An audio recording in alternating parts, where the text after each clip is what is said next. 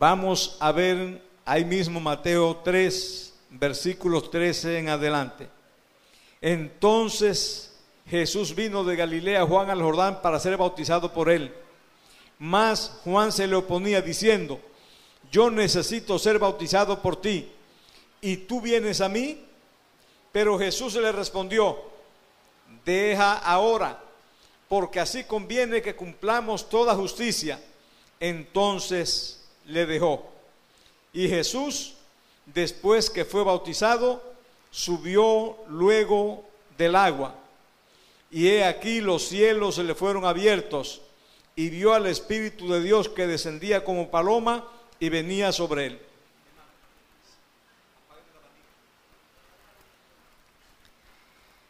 Descendía como paloma y venía sobre él. Y hubo una voz de los cielos que decía, este es mi Hijo amado, en quien tengo complacencia. Después de ese incidente del bautismo de Jesús, sucede la narración que comienza en el capítulo 4. Jesús había venido a Juan al Jordán porque iba a iniciar su ministerio. Y para iniciar su ministerio, él primero se bautizó, no porque tuviera pecados, sino para dar un ejemplo de lo que deben hacer aquellos que le siguen. Él fue llevado por el Espíritu al desierto. Desde su nacimiento Jesús había sido guiado e instruido por el Espíritu Santo, como nos presenta Lucas 2, 52. Lucas 2, 52. Y Jesús crecía en sabiduría y en estatura y en gracia para con Dios y los hombres. Siempre Cristo Jesús fue guiado por el Espíritu. Él vino a esta tierra a ser ciento por ciento hombre. Aunque era Dios, se hizo hombre. El rey del universo dejó su trono y bajó a esta tierra a hacerse uno semejante a nosotros. Ciento por ciento hombre y ciento por ciento Dios. Humanamente no entendemos esto. Decimos, ¿cómo puede suceder eso?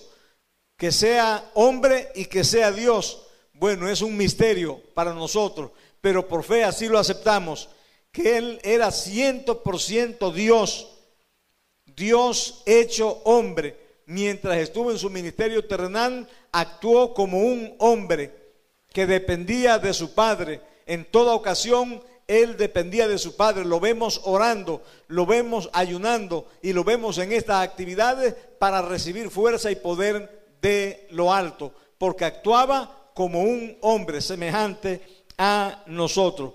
Fue llevado allí para ser tentado. Jesús no provocó la tentación, ni Jesús se expuso a ella.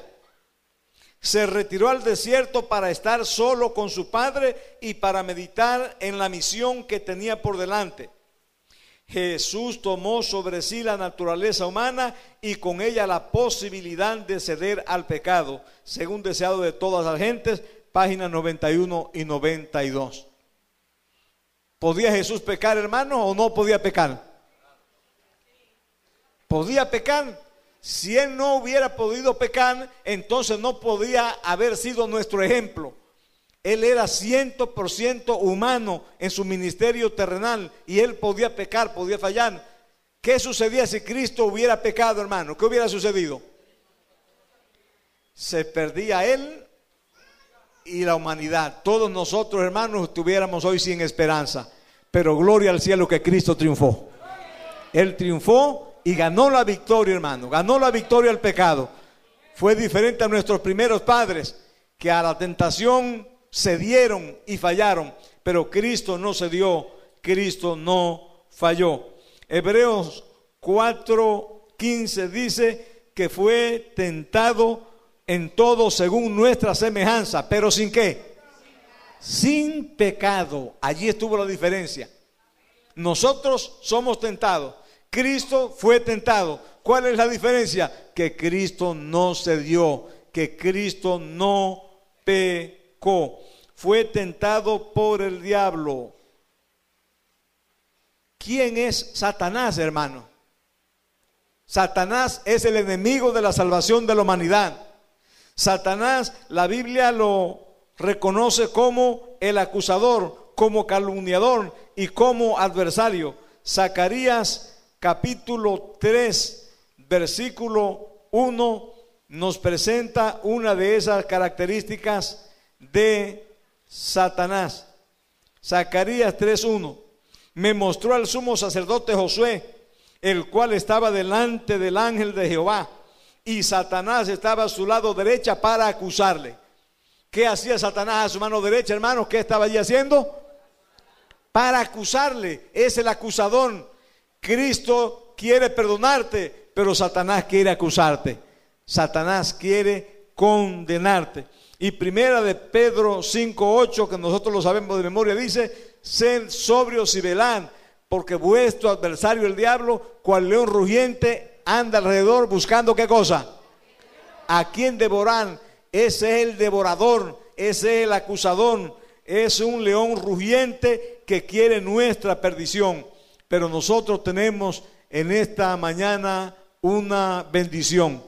La bendición de que Cristo venció y como Cristo venció, en su nombre nosotros podemos ser más que vencedores. Él quiere ayudarnos y puede ayudarnos, solamente que nosotros se lo permitamos. Dice el versículo 2 de San Mateo 4, y después de haber ayunado 40 días y 40 noches, tuvo hambre.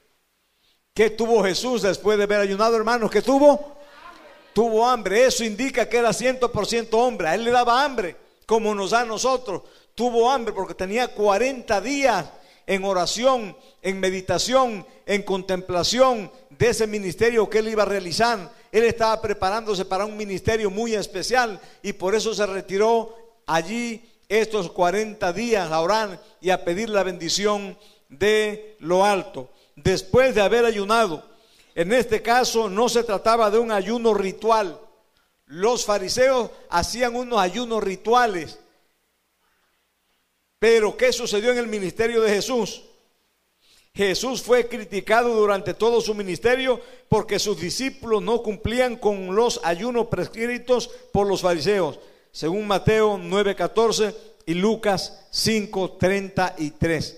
Este ayuno de Jesús fue un ayuno especial no fue un ayuno ritual, fue un ayuno para recibir fuerza de lo alto. Pero ¿qué pasó al final de los 40 días? Cristo estaba debilitado, estaba demacrado, estaba allí al punto de la muerte, dice el deseado de toda la gente, por esta acción de durar tanto tiempo sin ingerir alimentos, como lo dice la palabra de Dios. Versículo 3. Y vino a él el tentador y le dijo, si eres hijo de Dios, di que estas piedras se conviertan en pan. Vino a él el tentador. El diablo siempre nos ataca en los momentos de mayor debilidad. ¿Cuándo fue que Satanás fue a tentarlo? ¿Cuándo fue a tentarlo? cuando tenía 40 días sin ingerir alimentos, en el momento de mayor necesidad, él necesitaba alimentos y tenía el poder de convertir esa piedra en, pan, sí o no, hermanos. Él tenía el poder de hacerlo, él tenía ese poder, pero no debía usarlo, porque si usaba el poder estaba entonces cediendo a la tentación de Satanás y él no debía hacer esto. Si eres hijo de Dios, allí se presentó la duda. Si eres hijo de Dios. O sea, está dudando de que él fuera hijo de Dios. Así también Satanás se acerca a los hombres y a las mujeres hoy, tratando de conseguir que no crean las verdades que tan claramente aparecen en la palabra revelada de Dios. En verdad, Jesús parecía más un ser humano moribundo que el Hijo de Dios. Satanás estaba cuando Jesús estaba siendo bautizado. Satanás estaba allí. Satanás escuchó esa voz que decía que, este es qué cosa, mi hijo amado. Satanás escuchó esa voz. Satanás estaba incómodo porque el Padre estaba reafirmando que Jesús era su hijo. y Satanás quería buscar una ocasión de destruirlo. Y encontró la oportunidad cuando Jesús tenía 40 días sin ingerir alimentos. Allí él quiso tentarlo y él pensaba que Jesús iba a ceder a su tentación. Si eres hijo de Dios, Satanás siempre viene con esa tentación para que nosotros dudemos de la palabra de Dios. Ya Dios le había dicho claramente, este es mi hijo amado. Jesús lo había escuchado y Jesús lo había creído, pero Satanás ahora le dice, si eres hijo de Dios, estaba poniendo en duda las palabras que Dios poco antes había dicho acerca de su hijo. ¿Cómo vino Satanás donde estaba Eva? Vino tergiversando la palabra de Dios.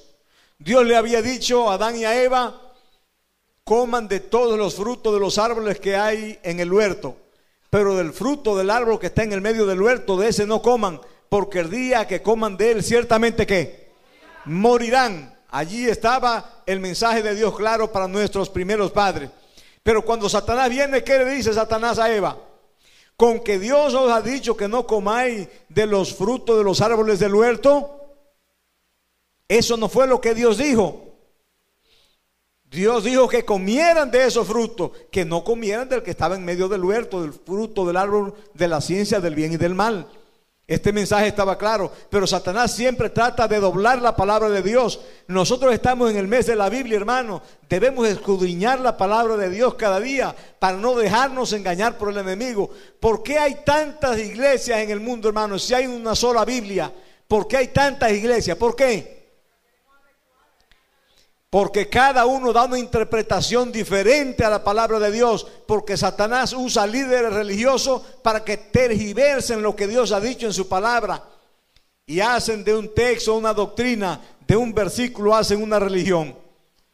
Por eso tenemos tantas iglesias hoy en nuestra tierra. Por eso debemos, hermanos, escudriñar asiduamente la santa palabra de Dios para no dejarnos vencer por el enemigo de la humanidad.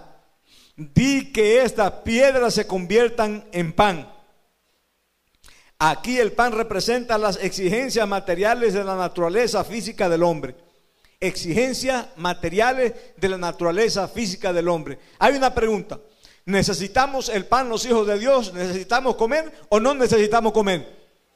Lo necesitamos, hermano. Es claro que lo necesitamos, pero no debemos hacer del pan nuestro Dios. Dios tiene poder para darnos el pan. Y no debemos por el pan alejarnos de Dios. Hay personas que lamentablemente por buscar el pan se alejan de Dios y justifican. No, es que mira que tal cosa, justifican las acciones que están realizando porque se han alejado de Dios por ir en busca del pan. El pan perece, hermano pero Dios permanece por siempre. Y nosotros debemos agarrarnos de nuestro Dios y no dejarnos caer en esas tentaciones fieras del enemigo. Así como la tentación hecha por Satanás a Adán y Eva en el jardín del Edén se basó en la excitación del apetito, también el apetito fue la base de su primer ataque contra el Hijo de Dios. El apetito, hermano. Esa fue la base de la primera tentación fue un fruto. El comer de un fruto, esa fue la base de la entrada del pecado a nuestra tierra. Comer del fruto del árbol prohibido. Con eso nuestros primeros padres fallaron y entró el pecado y con el pecado la muerte. Y luego la muerte pasó a quienes? A todos los hombres por cuanto todos pecaron. Todos somos pecadores, hermanos. Tenemos en la sangre el pecado. En pecado nací en pecado me concibió mi madre, dice el salmista. Todos llevamos esa naturaleza que nos incita hacia el mal. Pero no obstante eso, hay esperanza porque Cristo venció. Y como Él venció, tú y yo tenemos la posibilidad de vencer. Debemos procurar ser vencedores, hermano, porque el enemigo no para de luchar para hacernos caer. Pero en el nombre de Cristo Jesús podemos ser más que vencedores. En el versículo 4 está la respuesta de Jesús a esta tentación de Satanás. Mateo 4, 4. Él, Jesús, respondió y dijo, escrito está. ¿Cómo respondió? Él le respondió con la palabra escrita, hermano. De allí la necesidad de nosotros conocer la palabra para cuando venga el tentador nosotros poder responder adecuadamente. Cuando vengan esos falsos profetas que andan por allí, hermano, nosotros responderle con un escrito está. Pero ¿cómo vamos a responder escrito está si no hemos estudiado la Biblia? ¿Cómo podremos responderle? Muchas veces, hermano, es penoso que hay personas que nos vienen con doctrinas raras, extrañas, que no están fundamentadas en la santa palabra de Dios y nosotros tenemos que quedarnos callados. ¿Por qué tenemos que quedarnos callados? Porque no conocemos la palabra, hermano, no la conocemos, no la hemos estudiado. Entonces ahí el enemigo se burla de nosotros. Los hijos de Dios debemos estudiar constantemente la santa palabra. Cristo Jesús dijo, escrito está. Y a cada aseveración del enemigo, él le respondía, escrito está. ¿Por qué? Porque conocía las santas escrituras, conocía la palabra de Dios. Tú y yo debemos conocer la palabra de Dios. Cristo mismo dijo, escudriñad las escrituras, porque a vosotros parece que en ellas tenéis la vida eterna y ellas son las que dan testimonio de mí. ¿Qué debemos hacer con las escrituras, hermanos? Escudriñarla. Escudriñar es más que leer. No es solamente leer de manera superficial. Tenemos la bendición, hermano, que la Iglesia Adventista Mundial tiene un programa para estudiar la Biblia, leyendo un capítulo cada día. Si se hacía difícil tú hacer el año bíblico leyendo tres capítulos diarios y cinco capítulos sábado y domingo, pues ahora está más fácil la cosa, hermano. Un solo capítulo al día, pero escudriñándolo, leyéndolo con oración para entenderlo, hermano, y hasta que no lo entendamos, releerlo y releerlo para poder conocer la palabra de Dios, para poder estar preparado para las acechanzas del enemigo. Escrito está, la fe de Cristo en Dios y su conocimiento de la voluntad divina se fundaban en las escrituras. Cristo estaba fundado en la santa palabra de Dios que vive y permanece para siempre. ¿Qué le respondió Cristo?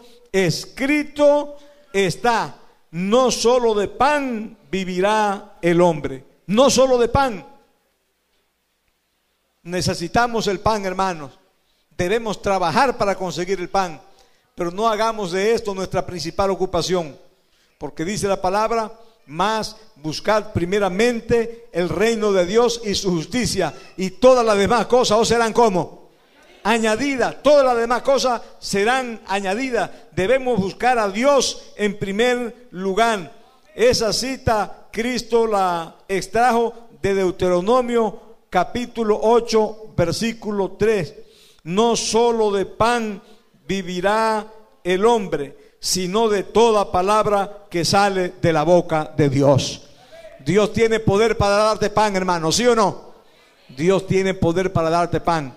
Dios tiene poder para sustentarte, pero tú debes ser fiel a Él. Satanás no se quedó tranquilo. En esta primera ocasión no pudo vencer a Cristo Jesús. Él le respondió de la manera adecuada. Ahora Satanás le viene de otra manera. En el versículo 5, entonces el diablo le llevó a la santa ciudad y le puso sobre el pináculo del templo y le dijo, si eres hijo de Dios, échate abajo, porque escrito está, a sus ángeles le mandará acerca de ti y en sus manos te sostendrán para que no tropieces con tu pie en piedra. Ahora lo llevó hermano allá al templo y lo puso en lo más alto del templo y le dijo, échate abajo, porque está escrito que Dios va a mandar a sus ángeles acerca de ti que te guarden para que tu pie no tropiece en piedra. Pero allí había una trampa muy certera del enemigo. Échate abajo. Satanás insinuaba que sin duda tal acto de fe en Dios sería la suprema demostración de que Jesús era en verdad el Hijo de Dios. Satanás estaba insinuándole, si tú eres el Hijo de Dios, échate abajo, porque no te va a pasar nada. Cristo le respondió, escrito está, a sus ángeles mandará. Satanás tergiversa y aplica mal el pasaje. Como Cristo en la primera prueba le dijo, escrito está, ¿qué hace Satanás en la segunda tentación? También dice, escrito está, también usa la palabra. ¿Conoce Satanás la Biblia, hermano, o no la conoce? Satanás conoce la Biblia más que nosotros, hermano. Tiene seis mil años engañando a personas, tergiversando la palabra de Dios. Quiso engañar a los ángeles en el cielo y logró engañar a la tercera parte de ellos. Tiene gran experiencia en engañar. Así es que no debemos descuidarnos. Él usa la palabra para con la palabra engañarnos. Por eso hay que estudiarla, hermano, con mucha oración. Por eso hay que dedicarle tiempo cada día a la santa palabra de Dios. Satanás tergiversó el pasaje citando el Salmo 91, versículo 11 y 12, y omitió la palabra que te guarden en todos tus caminos. Él omitió esa partecita de, de los versículos. Échate abajo, que escrito está, que los ángeles mandarán cerca de ti. Pero dejó esa partecita que dice que te guarden en todos tus caminos. ¿En cuáles caminos? En los caminos de Dios, hermano. Cuando andamos en los caminos de Dios, entonces Dios nos cuida y nos libra. Pero no era fe tirarse del templo. Eso no era fe, sino presunción. Y Dios no apoya la presunción, porque la, la presunción, hermano, es de Satanás. La fe es de Dios, pero la presunción es de quién? De Satanás. Escrito está, dice el versículo 7. Escrito está también, no tentarás al Señor tu Dios. Satanás hasta aquí, hermanos, estaba presentando como un ángel de luz para poder engañar al Hijo de Dios. Pero al ver que no le dio resultado presentarse como un ángel de luz, entonces cambió de método. En el versículo 8 otra vez le llevó el diablo a un monte muy alto y le mostró todos los reinos del mundo y la gloria de ellos. Y le dijo, todo esto te daré si postrado me adorare. Ahora Satanás hermano se quita la máscara y se presenta como el príncipe de este mundo. Se presenta como el gobernador de la tierra. Presenta todos los reinos y le dice a Cristo Jesús, todo esto te voy a dar si postrado tú me adorares. La pregunta es, ¿Era Satanás el príncipe de este mundo, sí o no? Hasta el mismo Cristo dijo que Satanás era el príncipe de este mundo. Satanás era el príncipe. Cuando Adán y Eva perdieron el dominio, Dios le dijo para que ustedes señoren en todas las cosas que han sido creadas. Dios le dijo eso a Adán. Pero cuando Adán pecó, hermano, perdió el señorío. Y ese señorío se lo dio a quién? A Satanás. De ahí en adelante, entonces Satanás era el que gobernaba y controlaba el rumbo de esta tierra. Pero eso era de manera transitoria, porque ¿quién es el verdadero dueño de este mundo, hermano? Cristo Jesús fue el creador. Primera de Juan, San Juan 1.3. Por él todas las cosas fueron hechas y sin él nada de lo que ha sido hecho fue hecho. Cristo fue el que hizo todo, hermano. Satanás aquí no ha hecho nada. Así es que él se robó, se robó el dominio de este mundo, pero le queda poco tiempo porque pronto viene Jesús a quitárselo y a entregarlo a sus hijos, hermanos, quienes vamos a ser los príncipes de esta tierra para gloria de Dios. Satanás estaba derrotado. Cristo Jesús le había respondido de la manera acertada. No tentarás al Señor tu Dios. No debemos albergar la presunción de que Dios nos rescatará cuando sin necesidad nos precipitamos hacia el enemigo. Tú no debes irte, hermano, a lugares prohibidos diciendo, no, Dios allí me va a cuidar. No tiente al enemigo tú, hermano. No, no te le acerque. No vaya a los lugares que tú sabes que está el enemigo. Allí no vaya porque vas a caer, el enemigo te va a entrampar. Eso no es fe, sino presunción. Satanás le mostró todos los reinos del mundo. Despojándose de su disfraz de ángel de gloria, Satanás se presentó ante Cristo como príncipe de esta tierra. No tenía derecho a ese título, pero lo había arrebatado a Adán y a Eva, el dominio que Dios les había dado. Si postrado me adorares, Satanás dio a entender que Jesús conseguiría algo pagando prácticamente nada. Era poco lo que él pedía. Todo esto te lo voy a dar. Lo único que tiene que hacer es qué cosa? Postrarte y adorarme. Cristo debía entonces pasar de su lealtad al Rey de Reyes y Señor de Señores a ser leal a Satanás. Si Cristo se postraba, hermano, allí mismo terminaba la cosa. Pero Cristo Jesús no cayó en la trampa. Cristo Jesús le dijo en el versículo 10 de San Mateo 4, entonces Jesús le dijo, vete Satanás, porque escrito está, al Señor tu Dios adorarás y a Él solo servirás. ¿A quién hay que adorar, hermano? A Dios, solo a Dios y servirle solo a Él. El príncipe de este mundo se había acercado a Cristo ofreciéndole la satisfacción de los anhelos humanos, aplacar las necesidades materiales, tener la prerrogativa de hacer lo que a uno le plazca y gozar del privilegio de desobedecer sin aceptar responsabilidades que esto entraña, orgullo, popularidad y ejercer poder y autoridad sobre otro. Todo eso era lo que Satanás le ofrecía, pero Cristo Jesús, hermano, no cayó en ningún momento en esa trampa.